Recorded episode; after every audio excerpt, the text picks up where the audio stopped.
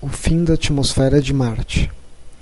Há um consenso na comunidade científica sobre como Marte ficou do jeito que está atualmente, ou seja, seco, gelado, sem vida e sem atmosfera. Acredita-se que antigamente, assim como a Terra, Marte também possuía um campo magnético gerado por seu núcleo, mas ao contrário da Terra, esse escudo magnético não era tão forte, devido ao tamanho do planeta e de seu núcleo. Com o passar do tempo, o núcleo de Marte esfriou e assim seu campo magnético foi enfraquecendo até desaparecer. Então o vento solar e as ejeções de massa coronais, provindas do Sol, foram gradualmente jogando a atmosfera de Marte no espaço, pouco a pouco, até Marte ficar como está nos dias de hoje.